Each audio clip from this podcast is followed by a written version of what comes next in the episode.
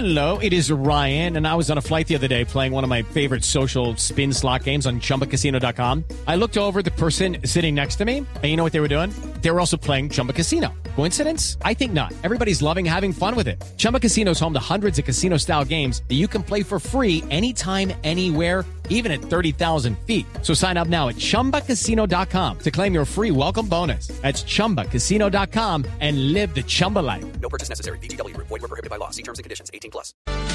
Daniel Carvalho fue concejal de Medellín, ahora es representante a la Cámara, parlamentario en el mismo partido de Humberto de la Calle, el Partido Oxígeno Verde de Ingrid Betancourt. Y anoche Daniel Carvalho, en el debate sobre legalización de la marihuana en Colombia, termina confesando que hace 25 años fuma marihuana. Que en un país en donde no suele hacer, eh, no suele haber esta clase de confesiones, por supuesto hay un ruido notable alrededor de eso, inclusive muchos memes. Doctor Carvalho, buenos días. Buenos días, Néstor. Un saludo para ti y para todos los oyentes. ¿Usted tiene cuántos años, doctor Carvalho? 43. 43. ¿Fuma marihuana hace 25 años? ¿Quiere decir, comenzó a los 18? Sí, señor. Sí. ¿Y usted la referencia de que fuma marihuana hace 25 años, qué quiere decir? ¿Eso qué prueba? Eh, bueno, Néstor, varias cosas. En primer lugar, es una, es una historia de vida, mi experiencia personal, que sirve en parte para desestigmatizar el tema. Porque aquí tenemos la idea y desde pequeñito nos dicen que el que es marihuanero es malo, que el que es marihuanero es ladrón o es un bandido. Y la verdad es que no es así. Hay muchísimos, muchísimos casos, la mayoría de hecho, de personas que consumen marihuana y que no tienen absolutamente ningún problema con su vida. De hecho, se estima que el porcentaje de consumos problemáticos de cannabis es de solo 10%. De modo que si empezamos a, Cuando a usted dice esos estigmas... se estima, doctor Carvalho, discúlpeme, lo interrumpo. ¿Quién estima? ¿Cuál es el estudio que estima que solamente el 10% causa problemas? Hay numerosos estudios al respecto, eh, Néstor, no solo en Colombia, sino en el mundo. Hay uno muy famoso, por ejemplo, del, del Servicio de, de Seguridad Británico, que estima cuál es eh, como el, el- el nivel de, de daño de las diferentes drogas. De las diferentes sustancias. Entonces, a partir de ahí uno puede ver eh, cuáles sustancias son más peligrosas y cuáles no. Y el cannabis no es una de las sustancias peligrosas que circula. Sí, sí, le digo cuál es el estudio, porque de ese tema de cannabis y relación con otras adicciones hay toda clase de estudios. Unos que De demuestran que sí, otros que demuestran que no. Así que cuando hable con una persona que piensa lo contrario a usted, también me citará estudios, ¿no? Sí, por supuesto, y, y, pues, de eso se trata el debate, de sacar argumentos. Por eso es que también eh, la, la vivencia personal, la historia, sirve para uno demostrar casos. No estoy diciendo que no haya ningún riesgo en el consumo de cannabis, los hay, como los hay en el consumo de aguardiente, de café, de azúcar, de porno, de redes sociales. El tema es que deberíamos permitirle a la gente tener el conocimiento y la información para tomar sus propias decisiones y no simplemente prohibir y estigmatizar, porque eso no ha servido de nada. Ah, pero lo mismo podría decirse de la cocaína o de drogas sintéticas. También, también. O sea- que, eh, ahí, ahí- es donde venimos sobre cuáles sustancias son más peligrosas o menos peligrosas. Sí, y deberíamos basar nuestras decisiones en esas evidencias y esos estudios y no simplemente en una idea de prohibición general que, insisto, tampoco nos ha evitado esto. No se trata, Néstor, de decir qué es bueno y qué es malo, porque eso depende de cada uno. ¿sí? Se trata de, de- de que, de que implementemos herramientas que sí funcionen, porque prohibirlo, estamos de acuerdo, no ha funcionado. Entonces busquemos otras alternativas. Sí. Doctor Carvalho, usted está hoy en día, usted hoy en día es consumidor de marihuana, dijo anoche, ¿verdad? Sí, señor. ¿Solo marihuana o usted consume otras sustancias? Consumo cafeína, consumo cigarrillo, eh, tengo que bajarle al azúcar, me dijo el doctor, pero de sustancias psicoactivas nada más. A veces me gusta probar hongos porque son bastante buenos para la salud mental y para algunas reflexiones. Sí. Eh, ¿Y usted cree que su caso es una prueba científica de algo o es una prueba social de algo? No, señor, ningún caso es una prueba científica de nada. Mi caso es un testimonio como muchos. A mí me parecería muy valioso que tanta, tanta gente del mundo político, del mundo de los medios que consume marihuana saliera y dijera, vea, yo he consumido, a mí me fue bien, a mí me fue mal, a mí me parece que es bueno o que es malo. Que lo hablemos abiertamente a partir de las experiencias personales también. Porque mantener este velo de tabú pues indiscutiblemente no nos ha ayudado a, a mejorar. Entonces mi caso no es un ejemplo, no estoy diciendo a la gente que consuma, estoy diciendo que Sí, es hay que yo lo, consumos yo que lo no son como- problemáticos. lo sentí, usted me corrige como que dijo, yo soy la prueba de que la marihuana no es la mata que mata, ¿cierto? Ah, pero yo nunca dije eso, Néstor, que yo soy que yo era la prueba. Yo dije que a mí no me había hecho daño. ¿sí? Y, y entre otras cosas no me ha hecho daño, Néstor, porque yo me he informado sobre el consumo, porque he evitado las partes que pueden ser problemáticas del consumo. Entonces, yo no soy la prueba de nada. Yo soy un caso ¿Y co- que uno cómo evita las que no partes- todos los casos son problemáticos. Las partes Perdón. problemáticas del consumo. Hay diferentes, eh, diferentes maneras, Néstor. Hay una parte muy problemática del consumo y es que hoy en día una persona consumidora tiene que ir a un lugar peligroso a comprarle a una persona peligrosa un producto del cual no tiene ninguna información sobre su origen y su calidad. Ahí hay un peligro. Mm. Si usted pudiera ir a un lugar que no es peligroso, a un lugar legal, a comprarle a una persona autorizada un producto con una garantía de calidad, pues va a evitar que le vendan cosas que le pueden hacer daño. Sí. Segundo, la información. Yo tuve la oportunidad, Néstor, de vivir en un país bastante eh, liberal, como es Francia, y en general en Europa, y pues allí, como no está el velo del tabú, hay mucha más información al respecto, entonces uno puede tomar las decisiones, uno ya aprende que esto no se mezcla con esto, que si usted va a ir a estudiar o a trabajar, pues entonces no fume marihuana. Mm. Sí, entonces son ese tipo de información a las que deberíamos darle a las personas adultas para que tomen sus decisiones conscientemente. Mm. La marihuana, ¿qué le produce a usted, a su cuerpo, doctor Carvalho? Me produce placer, me produce calma. También hay que decir que hay diferentes tipos de cannabis, según si uno quiere sentirse más calmado o más excitado o enfiestado. Entonces, en función de eso, también uno escoge qué sensación. Como hay veces usted prefiere tomar aguardiente, otras veces prefiere tomar whisky. Y eso eh, depende. ¿Usted tiene un jíbaro? No, señor, yo tengo un cultivito pequeño para mí. Ok, pero, pero si están buscando legalizar la marihuana, doctor Carvalho, es porque la marihuana hasta hoy en Colombia es ilegal, ¿cierto?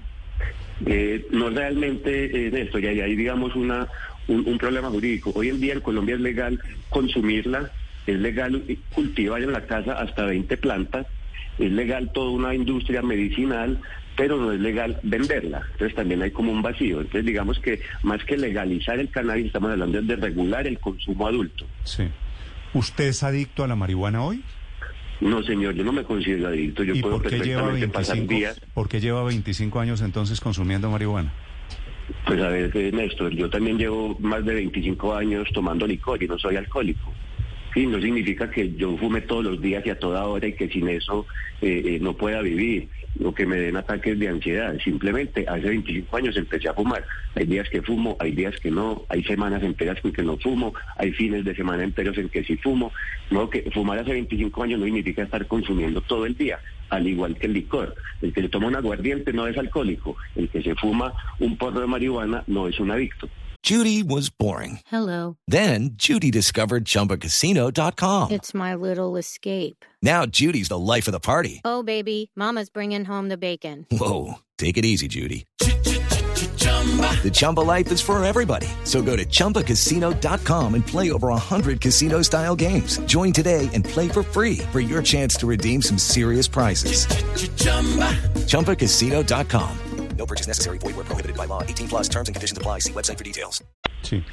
Eh, eh, no sé porque la definición de, de alcoholismo va un- es un poquito diferente. Es cuando se crea la dependencia. ¿Usted tiene dependencia de la marihuana?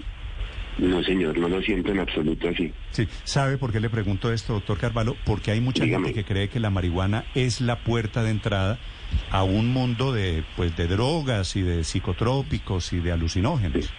Ese es un argumento muy común, Néstor, pero no hay ninguna prueba real de eso. Yo conozco muchísima gente que consume cocaína y no consume marihuana, nunca lo ha hecho en la vida. Así mismo podríamos decir entonces que el alcohol es la puerta de entrada a todo. Entonces vamos a prohibir el alcohol. No, Sí. ¿Usted tiene hijos, doctor Carvalho? no, señor. Sí. ¿Y le recomendaría, en caso de que llegue a tenerlos, le recomendaría a un hijo suyo la marihuana? Yo le daría toda la información para que él tome su decisión y le diría que si quiere probar, lo haga conmigo en un ambiente seguro, con un producto de calidad y en un ambiente controlado. Y ya él tomará sus propias decisiones. Sí. ¿Y a usted le parece que es válida, por su experiencia personal, la comparación de la marihuana con el trago, con el cigarrillo, por ejemplo? Uy, me parece muchísimo más peligroso el, el alcohol, eh, en realidad. Sí, el alcohol suele, eh, y, y soy pues, y, y me gusta el alcohol, pero el alcohol suele derivar más en comportamientos violentos. Yo le pongo un pequeño ejemplo. Cada año se hace una marcha canábica en las diferentes ciudades. Yo he ido mucho a la de Medellín. Se juntan unas 10.000, 15.000 personas y fuman marihuana. Nunca hay una pelea, nunca hay una riña. Yo le pongo el ejemplo, eh, Néstor, junte usted a 10.000 personas a tomar aguardiente. Lo más probable es que vaya a terminar en riñas. ¿sí? De hecho, las muertes asociadas al alcohol Ah, y no, las le enfermedades pongo- le pongo son mucho más ejemplo. graves que las del no, cannabis. No, no, porque si usted junta 10.000 personas que se tomaron una copa de vino, no pasa nada. Ah, una no, de acuerdo. Pero si junta, ah, por eso, pero es lo mismo. Si junta a 10.000 borrachos, seguramente sí pasa algo. De la misma manera que si usted junta a 10.000 personas que se aspiraron, que se fumaron un porro de marihuana, no pasa nada. Pero si No, junta a porque- 10.000 personas marihuaneras, adictas, es posible que sí pase. No de eso, porque es que la marihuana no suele derivar en comportamientos violentos. Usted ve al, al que consume marihuana y es más bien como calmado, como relajado, a veces como No, trabado. eso decimos. depende. No es que eso, eso, doctor Carvalho, no es cierto. Sí es cierto, Néstor. Ay, no, el hecho de que le pase a usted no quiere decir que sea cierto, No, que usted no sea violento. Yo conozco no a personas a mí, que Néstor. yo conozco a personas que tomando trago o que metiendo marihuana se descontrolan. Por, por fumar marihuana, Néstor, no creo que nadie se descontrole simplemente por fumar marihuana, porque he visto muchísimos casos, he estado en muchísimos ambientes, como le digo, con miles de personas, y que no suele ser el comportamiento. Ahora bien, la sustancia... Pero eso no es lo que usted crea, doctor Carvalho, o lo que yo crea. No. Dependiendo, dependiendo una predisposición, yo supongo genética, hay personas que se pueden, se pueden volver locas, se les puede desatar la esquizofrenia producto de unas sustancias extrañas en el cuerpo. De lo mismo, Totalmente lo mismo que pasa con el trago. En eso estamos de acuerdo, Néstor. Y entonces, ¿cuál es la solución? Prohibirlo o decirle a la gente, no, no, no consuma esto por estas y estas y estas razones. Insisto, la- no se trata de que sea buena o mala, porque no nos Pero vamos a legalizar en la práctica la no es una invitación, no es una invitación a consumir sin problemas. No, señor. Es una invitación a que haya un mercado regulado e informado, porque Sí. de hecho la prohibición no ha evitado que el mercado siga y siga y siga creciendo. Entonces, nuevamente, no nos vamos a poner de acuerdo en que sea buena o mala, pero sí estamos de acuerdo en que la forma en que lo hemos abordado ha fracasado. Sí. Representante, si el proyecto de ley que se aprobó en las últimas horas en, en uno de los debates que avanza en el Congreso llegara a ser ley de Colombia, ¿en qué cambiarían las cosas? Si se firma la ley por parte del presidente Petro, ¿cómo se daría el mercado de la compra y venta de la marihuana para uso recreativo para mayores de edad en Colombia? Bueno, entonces mira, el detalle de cómo sería el mercado no se ha, no se ha definido porque lo que estamos votando inicialmente es quitar la marihuana de, de la, de la lista de productos prohibidos. ¿sí? Eso es lo que estamos haciendo en este momento, es quitar esa parte, más bien poner una excepción en el artículo constitucional donde diga que el cannabis de uso adulto no está prohibido. ¿Eso a qué abre la puerta? A que haya un mercado legal, es decir, a que haya empresas privadas o públicas que puedan producir y vender la marihuana bajo unas reglas y unas normas de calidad, de salud, de Ah, distribución. pero, pero doctor Carvalho, si, si usted me lo permite, yo le respondo, yo le lanzo una hipótesis a Ricardo, que le está haciendo la pregunta. Ricardo, ¿qué pasa cuando se despenaliza, cuando se legaliza?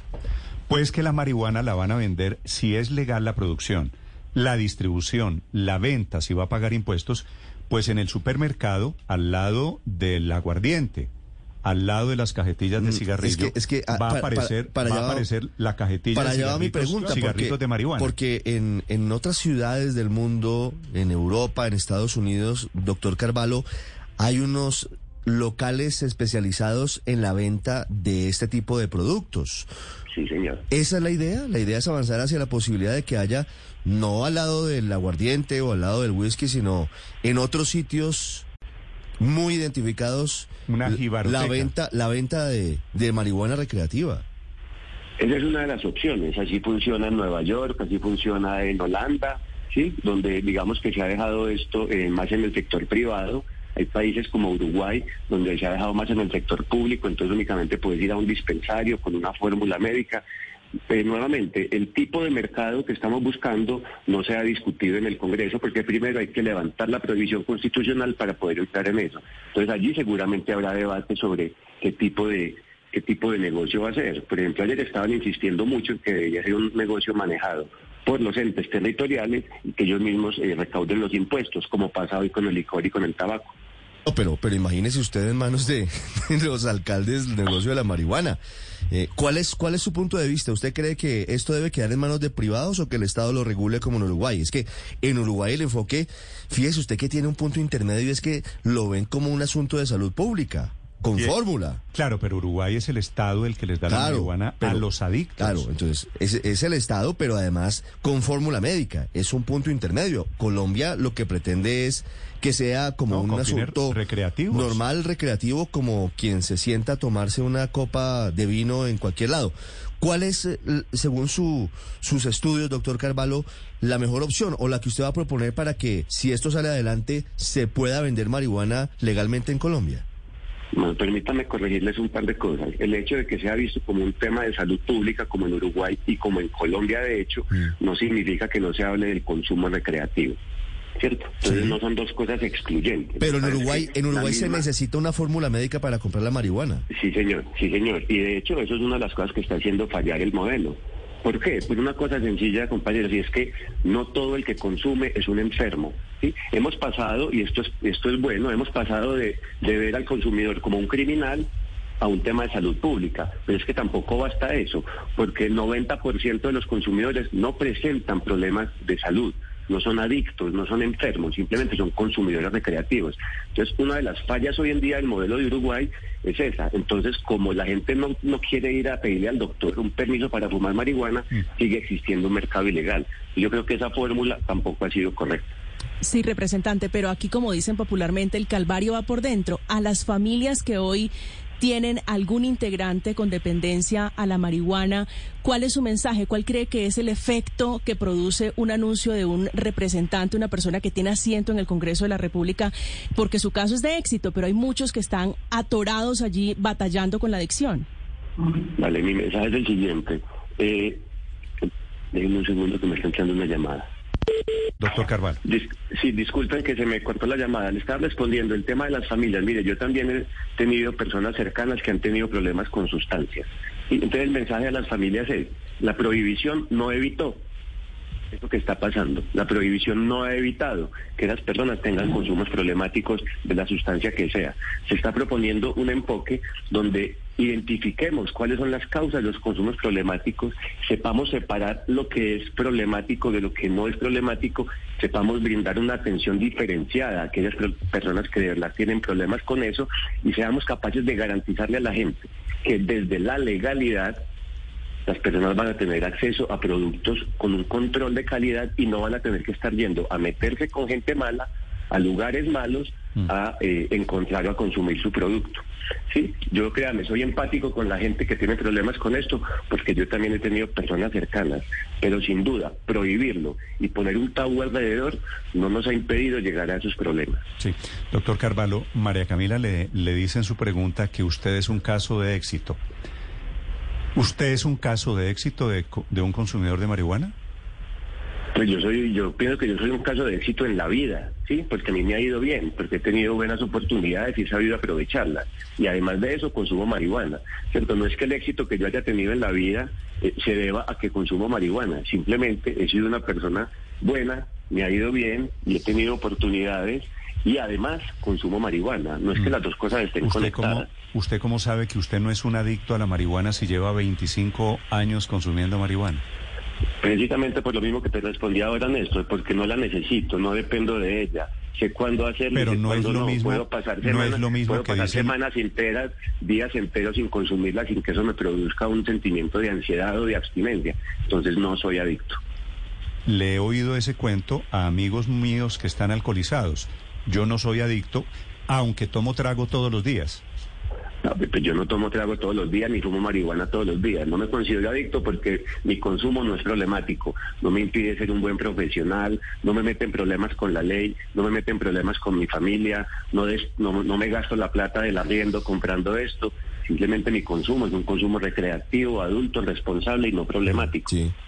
Doctor Carvalho, este tema por supuesto sigue siendo muy controvertido en una sociedad como la colombiana y yo le he trasladado preguntas de oyentes. ¿Cómo cambiaría el consumo en vía pública de marihuana si, esta, si este acto legislativo pasa sus eh, pruebas en el Congreso de Colombia, si se convierte en ley de la República? Bueno, nuevamente, lo que estamos discutiendo no es eso. ¿Sí? Eh, y habrá que llegar a eso, me parece muy importante, eh, como se ha hecho, por ejemplo, con el cigarrillo. Yo hace 20 años era mesero y en los restaurantes se podía fumar y era horrible y me alegro que hayan prohibido el consumo de cigarrillos. Hoy uno mira, hoy uno mira mal al que fuma en un restaurante o en la calle.